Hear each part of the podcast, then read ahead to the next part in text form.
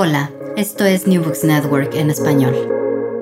Bienvenidos a un nuevo episodio de Historia Agraria para New Books Network en español. Soy Elena Catalán de la Universidad del País Vasco y coeditora de la revista Historia Agraria.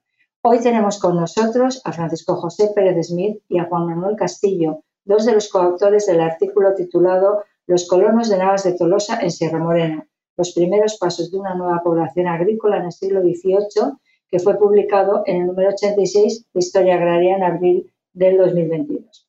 Buenas tardes, Francisco y Juan Manuel. ¿Qué tal estáis? Bien, muy bien. Buenas tardes. Buenas tardes, encantado de estar aquí. Muy bien, muchas gracias. Voy a presentaros un poquito para que la gente sepa quiénes sois, ¿no? Eh, Francisco José Pérez Smith es profesor de, la historia, de Historia Moderna en la Universidad de Jaén y, entre otras muchas cosas, pues es doctor en, en Patrimonio en la misma universidad e investiga en el estudio de las nuevas poblaciones, su desarrollo y sobre todo las reformas que llevaron aparejadas eh, pues, esto, la colonización, que es de lo que vamos a hablar hoy. Juan Manuel Castillo es doctorando en el área de Historia Moderna, también de la Universidad de Jaén, y está especializado en el manejo de sistemas de información geográfica.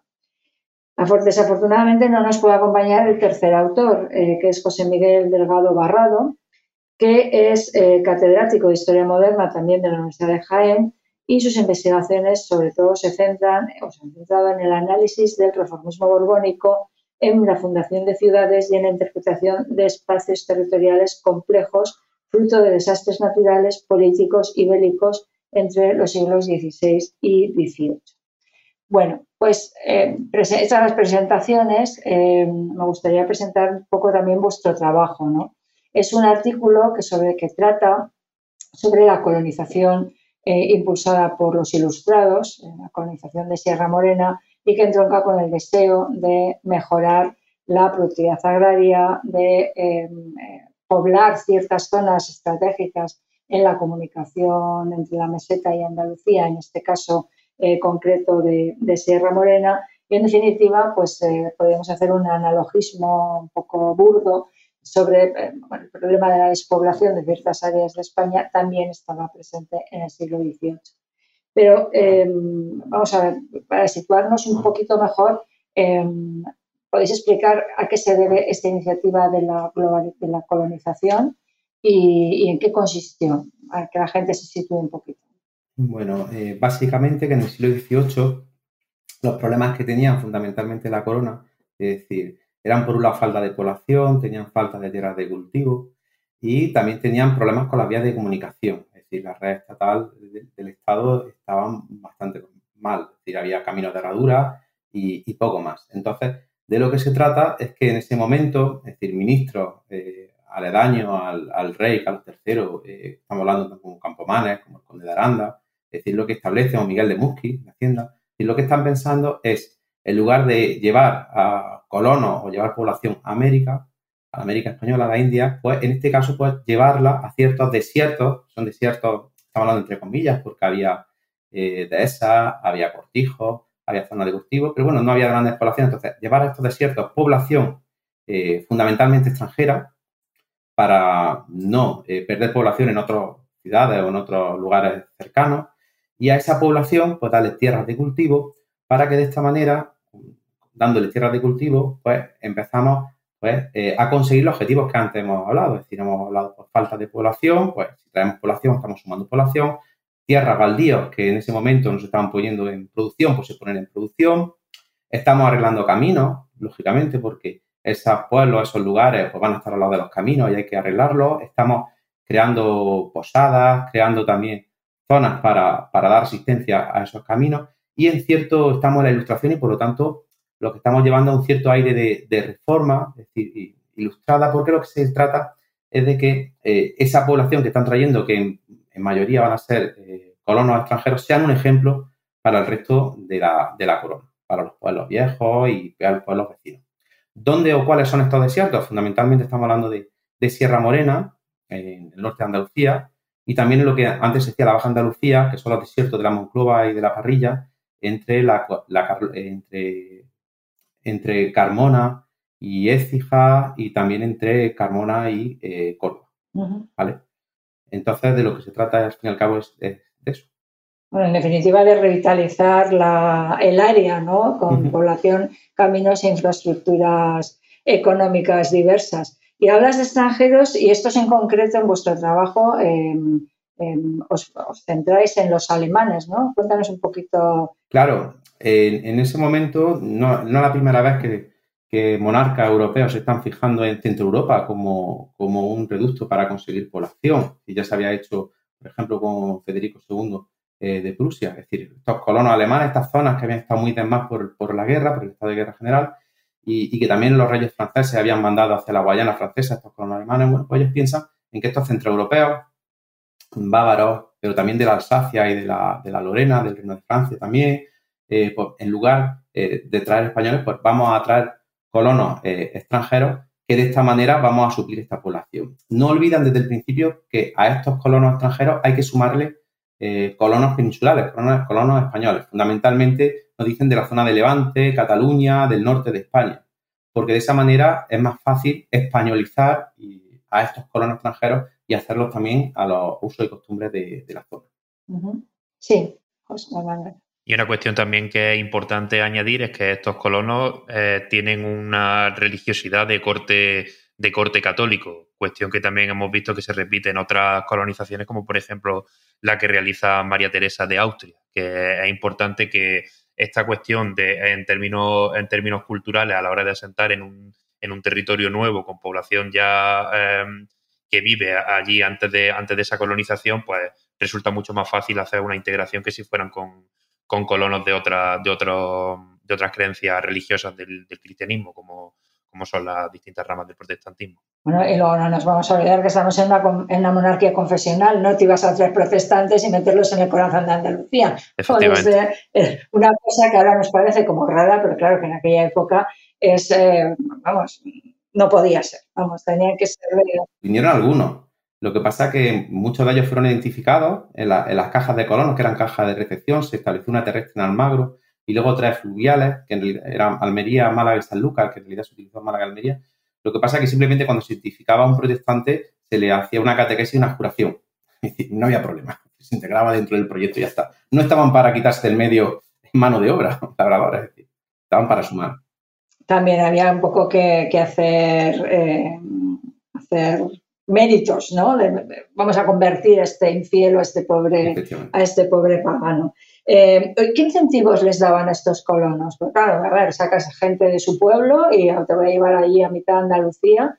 Em, ¿Qué tipo de, pues de incentivos para que la gente se trasladara eh, tenían? Bueno, pues lógicamente una, es una, una colonización programada desde la corona y por lo tanto tiene su legislación que le da asistencia. Tenemos una contrata firmada entre el rey y Johann Caspar von Turger, que es un asentista bávaro, con el que firma semicolonos. Luego tiene otra contrata con unos suizos que se llaman Jau. Luego vienen colonos extranjeros fuera de contrata, ¿vale? Y claro, a estos colonos que hay que captarlos en sus lugares de origen, eh, se le dan a través de un fuero de población que se hace, una legislación donde, donde se le dan, pues le dicen cómo se van a construir los pueblos, eh, van a tener dehesas, se le van a dar, por ejemplo, animales, eh, se van a dar unas juntas, se le van a dar 25, 50 fanegas eh, de tierra con una casa de dotación, se le va a dar vajilla, se le van a dar herramientas, porque claro, lógicamente no puedes traer a esas personas y, no darles nada, tienes que dar un incentivo.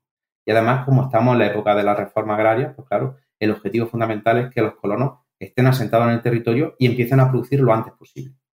Los colonos llegan en, el año, por ejemplo, en 1767, empiezan a llegar a la Peñuela, que es posteriormente la Carolina, y en 1774 ya se constituye, por ejemplo, el primer depósito de labradores, porque desde el 67 al 74 ya ha habido años suficientes para empezar a recoger, por ejemplo, las primeras cosas.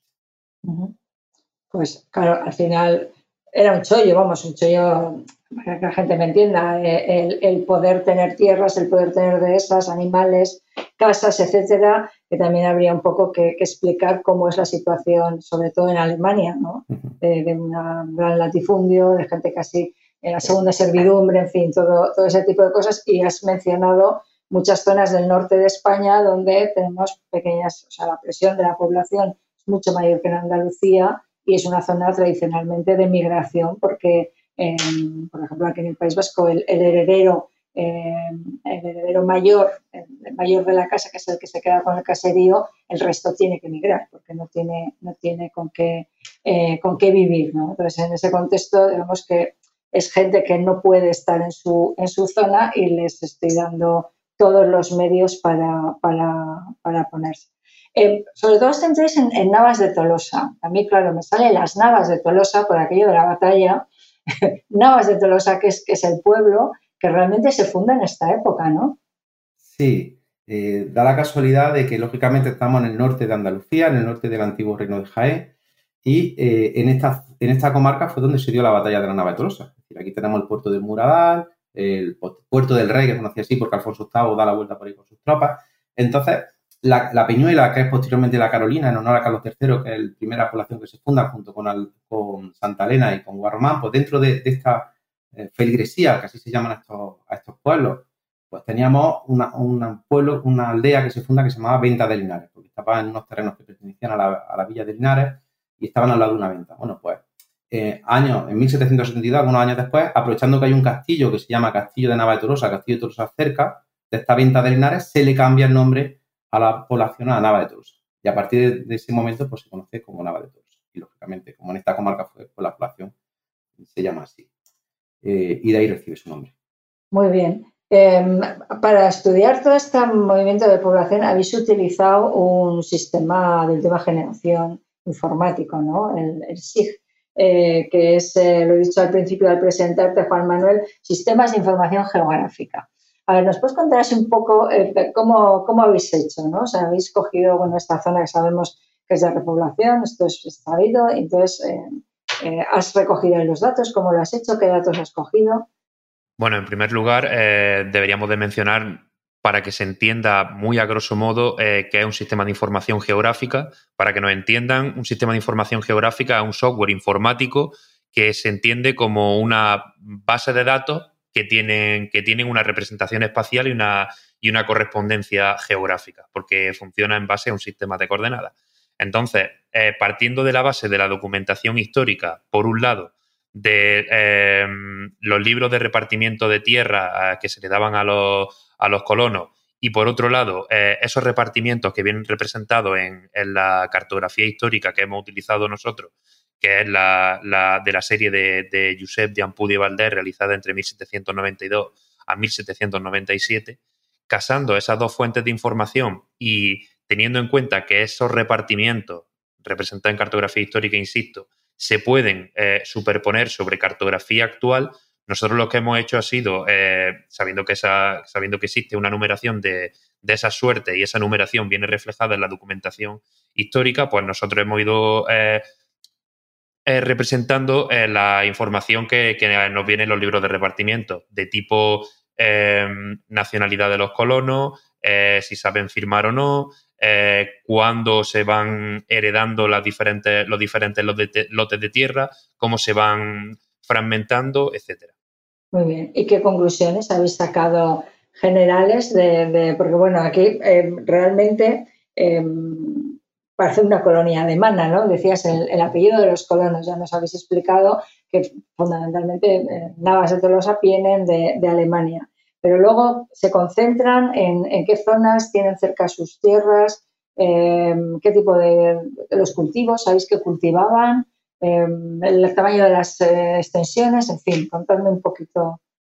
Claro, el fuero ya decía que la, suerte tiene que ser 50 fanegas de, capacidad, estamos hablando de productividad de tierra. Mm. Pero claro, tú no puedes llevarle, llegar y darle a una familia de colonos 50 fanegas y a trabajar. Lo que hacen es que darle suerte en realidad de 25 fanegas de capacidad aproximadamente. Estamos hablando de, de unas 800 por 300 varas, de vara de Ávila, hay que tener en cuenta que es unos 0,84 metros aproximadamente. Entonces, esas, esas suertes que le dan en un principio eh, tienen que limpiarla. Tienen dos años para limpiarla. una vez que tienen dos años para limpiarla, pues ya tienen que ir sembrando para producir. Es un sistema muy vertical en el que desde la Intendencia de Nuevas Poblaciones se le dice lo que tienen que sembrar y cuándo lo tienen que sembrar. Entonces, claro, desde el fuero también se decía, por ejemplo, que los colonos de la misma nacionalidad, por ejemplo, si hay un grupo grande de alemanes, como el caso, o luego eh, españoles que van llegando, ¿vale? ponerlos juntos. ¿Por qué? Pues porque entre ellos, los de la misma nacionalidad, que se cuidaran entre ellos, digamos. Claro, eso es la teoría del fuero, pero luego, por ejemplo, lo que hemos analizado a través de los repartos, los distintos repartos que hay y, solapándolos en los mapas, la cartografía histórica y con los sistemas de información geográfica, es que en realidad vemos familias españolas mezcladas con familias alemanas. Lo que nos dicen que no cumplían muy bien eh, esta máxima que nos decía el fuero de integración. Luego, además, si nos metemos también con el tema de la familia, vemos también como hay mucho, porque eh, al principio de la colonización, en 1768, una epidemia de fiebres tercianas, es muy normal en la época que haya fiebres tercianas o cuatercianas, paludismo, básicamente. Y hay una mortalidad muy grande de, estos colonos, fundamentalmente alemanes, pero también españoles. Entonces, los hijos que quedaban sin padre y sin madre, pues se debían de agregar, se llamaban agregados, se agregaban a otros familiares. Bueno, pues lo que nos llama la atención es que eh, muchos de estos agregados, que son alemanes, pues en lugar de darse la familia alemana o de origen o de, habla francesa, de su misma nacionalidad, para que no, para que estuvieran más protegidos por el idioma, se los mandan a familias españolas. Lo que nos están diciendo es que por, desde la Intendencia hay políticas eh, muy activas para españolizar a estos colonos alemanes lo antes posible. También, por ejemplo, con el fuero, cuando dicen que haya escuelas de primeras letras, es decir, para todos los niños y niñas, es decir, son herramientas para españolizarlos y para que aprendan el, idioma lo antes, lo antes posible. Luego también a través de, estos eh, mapas que hemos hecho con los sistemas de información geográfica nos hemos dado cuenta que en un principio también desde el fuero se dice que, las tierras, las, suertes estas que tengan, de 25 fanegas cada una, dos, tres, cuatro, las que se le dieran, estuvieran juntas. Pero como hay muchas suertes de estas que van quedando vacantes por fallecimiento de, la familia de colonos y en lugar de repartirse a otra familia, pues se la dan a otro colono que ya tenía una suerte previamente y a lo mejor le pilla más lejos que de lo que debería esa suerte, según el foro de población, por ejemplo. Entonces, el análisis de, los SIG nos está permitiendo ver y, poner un poquito analizar, es decir, lo que decía el fuero en principio y cuál era luego la realidad que, encontrábamos. Claro, a través del tiempo, por ejemplo, también, por ejemplo, nos están diciendo que al principio, en la malla de 1770, que son las primeras, por eso Nava de Tolosa y no la Carolina o no a la quemada, ¿por qué? Pues porque además tenemos la información más rica, y para hacer un estudio más, más eh, desde 1767 al, a finales del siglo XIX. Es decir, por eso tenemos la Batulsa, pero lo tenemos más completo. Y entonces, por ejemplo, tenemos la malla de 1770, donde ya vemos que hay un predominio de familias extranjeras con un reparto de la primera suerte. Cuando ya nos vamos a 1774, pues ya vamos viendo que van entrando en mayor número de familias. Y si nos vamos ya a, los años 80 del siglo XVIII, ya vemos que hay una compensación entre familias españolas y familias extranjeras. ¿Qué es lo que nos dice? Pues porque la mortalidad, por ejemplo, eh, pues ha incidido mucho en las familias extranjeras. Aunque, ojo, también estamos viendo en, estos planos de que hay falta de familias también españolas, lo que también nos está diciendo que no solamente la mortalidad o, que se hayan ido esas familias extranjeras de la colonia mm, es uno de los ámbitos exclusivos, sino que también familias españolas, por otros motivos, habían emigrado de, de esa colonia. O sea, que lo que estás diciendo es que probablemente haya una mortalidad diferencial entre, entre españoles y alemanes. no, no, no, a lo mejor no. Estoy hablando que en el tema de mortalidad, es decir, la epidemia de fiebre, lógicamente, había, en un principio había más extranjeros, por lo tanto afectó más a los extranjeros. Van entrando más españoles, entonces van supliendo esa mortalidad extranjera con españoles. Correcto, te he entendido. En la malla de 1780 lo vemos que se van emparejando pero que pese a todo también estamos viendo que hay una pérdida de población española. Es decir, entonces esa pérdida de población española pues, también nos dice que no solamente que algunas de esas familias españolas eh, se escaparon, eh, perdón, extranjeras se escaparon de las colonias, sino que también algunas familias españolas también se escaparon por algún motivo. Bueno, las condiciones de vida serían duras, me imagino. O sea, el desplazar todo el terreno, estamos en la sierra, el clima no es el más adecuado para, eh, supongo que que claro, todo eso tiene que incidir los primeros años también, eh, hasta que la, labor o la tierra está, está en cultivo. Eh, ¿Es la corona quien les mantiene, quien les alimenta? Claro, es decir, los primeros años tenemos una figura que es fundamental, que es Pablo de la Vide. Es decir, Pablo de la Vide Jauregui, nacido en el Virreinato del Perú, es decir, que Campomanes, Musqui lo ven como la persona más adecuada para nombrarlo superintendente de una población. Entonces, durante estos primeros años que está Pablo de la Vide, hay recursos de la corona, es decir, entran bastante, se traen regimientos suizos, por ejemplo, y luego el regimiento, por ejemplo, de Cataluña para, lugar, para ayudar con las labores de desguaje, de descuaje, de seguridad, es decir, y en un principio eh, esa ayuda del Estado está ahí. Lo que pasa es que, claro, una vez que se va Pablo de la vida, las ayudas del Estado empiezan a, reducirse. Y eso va haciendo también que las condiciones vayan siendo peores para estas familias.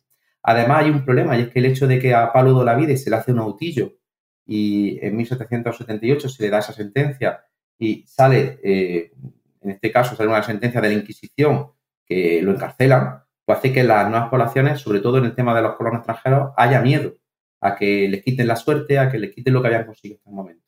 Porque además empiezan a correr rumores, porque había una cierta rivalidad, sobre todo al principio, con los pueblos vecinos, porque había envidia, lógicamente, si tú traes una familia extranjera, le das tierra, le das animales, y en el pueblo de al lado tienes familias que están dependiendo de, por ejemplo, de, algunos nobles y están mal viviendo, pues claro, eso genera envidia y genera problemas. Hay, hay de, viviendas de colonos, por ejemplo, sobre todo en la zona de, la Carlota, eh, y todas estas cosas hacen que haya en los colonos extranjeros fundamentalmente hay una situación que no sea buena y que haga que algunos de ellos se vayan de las nuevas poblaciones. Eh, se tengan que escapar, porque tienen miedo. Luego ya con el tiempo, con el siguiente subdelegado, que es Ondeano, que luego será intendente, ya la cosa se empieza a estabilizar. Empiezan a entrar más españoles. Pero claro, si bien es cierto que durante la época de Ondeano, que se supone que esto debería ser más una balsa de aceite, porque se, apoya más a la agricultura y a la ganadería, se deja de lado a la industria que había, que había apoyado mucho la vida, pues ya con Ondeano vemos que también hay ciertas familias españolas que, hay una falta de que, se van de las nuevas poblaciones. Y eso también nos está diciendo que también tendrían problemas, que no era todo tan bonito como se suponía que debería estar para los españoles. bueno, es que el papel siempre ha aguantado todo y luego la realidad eh, va por otros derroteros. Pero claro, lo que estás diciendo yo nunca lo había pensado. Los propietarios, grandes propietarios, que hay muchísimo latifundio, nobles y demás, esto obviamente lo tuvieron que ver con muy malos ojos, porque es una competencia em, competencia en cuanto a mano de obra, porque obviamente las condiciones que se ofrecen son infinitamente mejores al principio por lo menos, pero luego también de productos, ¿no? Porque aquí es el olivar, sobre todo lo que eh, y olivo, ¿no? Sí, eh, bueno, en un principio se apuesta por el cereal. Y, claro, eh, hay que tener en cuenta una cosa que también nos está diciendo el análisis que estamos haciendo con nuestro artículo, y es que ellos planifican sobre plano. Es decir, Pablo de la Vide monta plano, líneas que se van cortando, que son líneas de suerte, van creando esta suerte de 25 fanegas, estos rectángulos donde van metiendo a esta familia, pero claro, lo, hace lo mismo en una zona que es muy buena para el cultivo que en una montaña empinada. Claro, luego viene la realidad y eso lo vamos viendo en la malla de suerte cómo se va reduciendo, es decir, al cabo de los años se van reduciendo la colonia porque las tierras no son todo lo buenas que ellas quieren. Claro, estamos hablando que son baldíos de sierra, en un principio, claro, porque no le iban a dar, porque en Sierra Morena sobre todo estas tierras se le quita a Linares, se le quita a Baeza, se le quitan a poblaciones que tenemos alrededor. En la zona de, la Carlota, Écija, por ejemplo. Es decir, por lo tanto, no son las mejores tierras. Son las tierras de sierra, las que estaban utilizándose para trashumantes, o para dehesas. Es decir, y claro, cuando empezamos a sembrar el cereal, los primeros años son buenos, porque además el cereal, si es una zona que, bueno, no sea muy buena, pero el cereal al principio, los primeros años, va, a tirar bien, pero a los poquitos años esa tierra se va a agotar. ¿Qué es la solución que ve en Pablo de la Vida en este caso? Pues fundamentalmente y, los posteriores intendientes transformar las zonas de cereal que no eran aptas para el cultivo en zonas de olivar o zonas de vid, que son cultivos más adecuados pues, para el tema de la sierra. Y lo que van haciendo es transformando ya en el siglo, a finales del siglo XVIII, principios del XIX, muchas de estas suertes de cereal en, olivar y en vid.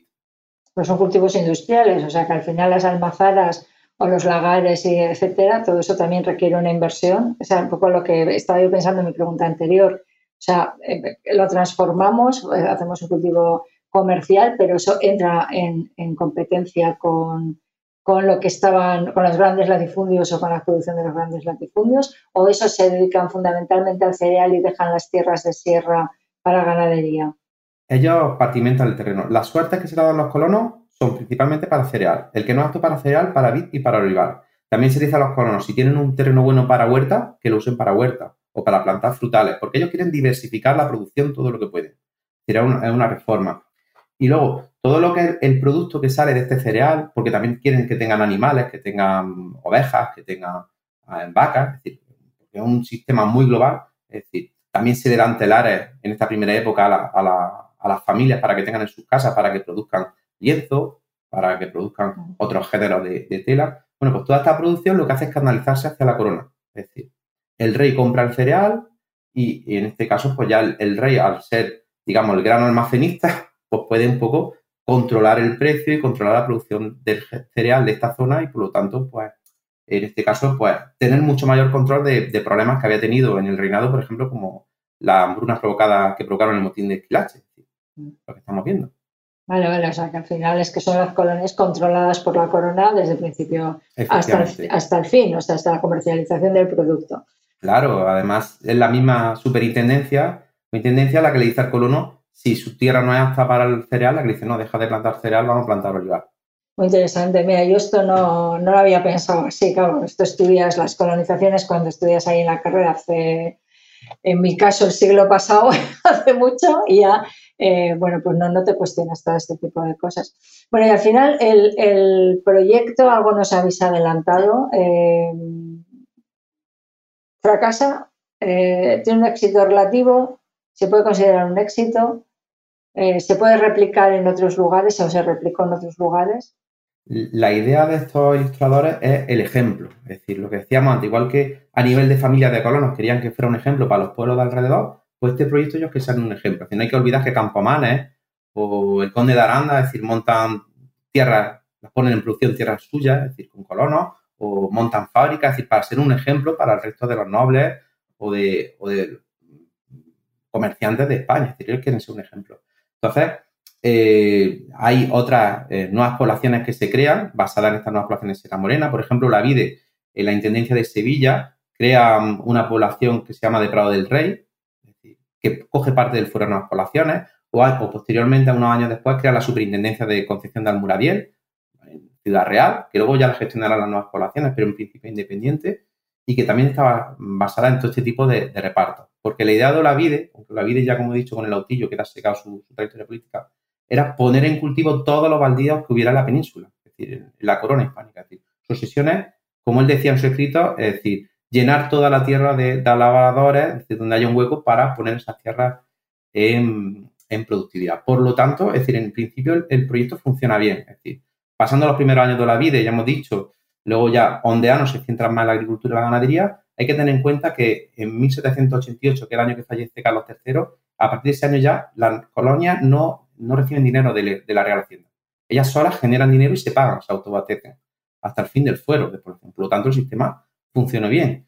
Y la prueba es que eh, los pueblos se crean y se mantienen en el tiempo. Y en el siglo XXI existe la Carolina, existe Nava de Tolosa, existe la Quemada, la Carlota, Montizón, es decir, que ahí están. hay cosas que, como el tema de manufacturero, de las fábricas, que la Carolina, por ejemplo, donde se pusieron fábricas de vidrio, fábricas de loza, mm, fábricas de medias, una multitud de fábricas enteras, pero que las fábricas fueron asociadas a la vide o la vide desaparece del proyecto, desaparecen las fábricas, pero hay cosas, por ejemplo, como la apuesta de por el olivar, que luego fue refrendado con la provincia de Jaén, con la actual provincia de Jaén, es decir, que aún el, Loan que tienen, que es el mar, el mar de oliva, y que ellos ya se dieron cuenta de que esta zona era muy buena tanto para la vid como para el olivar. Por lo tanto, claro, cuando ven los pueblos que hoy quedan, se han perdido algunas de las aldeas, lógicamente, porque algunas se tienen que perder, Estamos hablando de un proyecto muy ambicioso, pero la mayoría del proyecto eh, sigue estando en pie. Por lo tanto, yo creo que razón llevaban, en parte. Muy bien. Bueno, sí, sí, por lo menos consiguieron eh, minimizar en esas zonas el problema del despoblamiento y de la falta de, actividad económica, que no es poco, con sus más y con sus menos. Muy bien. Eh, no sé si queréis añadir alguna cosa más. algo, algún hijo de la investigación que os haya generado algún rompedero de cabeza más allá de la cuenta eh, que queráis comentar o... Bueno, la verdad es que para nosotros, desde el área de historia moderna de la Universidad de Jaén, eh, la manera de trabajar que estamos haciendo y que nos está dando muy buenos resultados, eso es, como hemos dicho antes anteriormente, Juanma, es decir, la relación entre los sistemas, eh, los SIG, estos SIG y lo que es la documentación de archivo y la, la cartografía histórica, es decir, nos está aportando, la verdad, una nueva manera de mirar a muchos de estos casos, como por ejemplo el de las nuevas poblaciones de Sierra Morena, o que ya se suponía que habían dado todo lo que tenían que estudiar sobre ellos, se habían hecho todos los estudios que se querían hacer y que nos permiten ofrecer pues, nuevas conclusiones y nuevos puntos de vista que, hasta ahora no se habían tenido en cuenta y que en este caso la relación este, entre este triángulo de documentación, los SIG y la cartografía histórica pues nos está permitiendo hacer. Pues muy bien, pues esperemos que continúe dando éxitos y, en fin, en historia agraria estaremos encantados de, recibir vuestros trabajos y, todo este maridaje tecnología-historia que, no solamente en el tema de la cartografía, sino en arqueología y en otros temas de redes, por ejemplo, ¿no? de, comerciantes o de tal, está dando muy, muy buenos resultados. Entonces, bueno, yo no tengo más que daros la enhorabuena a los tres, aunque vuestro compañero no haya podido estar presente porque el trabajo, la verdad es que es que es muy interesante. Y animo a todos los oyentes a que se acerquen a la revista y, bueno, pues, eh, pues lo lean, que, ahí es donde está, donde está eh, la gracia del tema. Pues muy bien, eh, Francisco José Pérez Smith, o sea que tú eres descendiente, perdona la indiscreción, de un colono de, porque Smith es es apellido alemán, ¿no? Efectivamente, sí. En este caso, en línea paterna, descendiente de colonos de la Carolina, de Nava de Tolosa, de Carboneros, de Santa Elena. Bueno, Pues muy importante también entonces esa vinculación sentimental que has tenido con, con, el, con el trabajo. Hombre, esto hay, que, esto hay que ponerlo en valor, porque muchas veces cuando uno hace investiga con el alma, ¿no? Y porque le va, pues bueno, tiene, tiene un valor añadido que yo creo que, que hay, que, que hay que resaltar. Bueno, pues Fran, eh, y Juan Manuel, los dos. Encantada de haberos saludado. Enhorabuena por tan excelente trabajo y a nuestros oyentes y escuchantes, pues nos veremos o nos oiremos, mejor dicho, dentro de 15 días en un nuevo episodio de Historia Agraria para New Books Network en español. Un saludo. Gracias por escuchar New Books Network en español.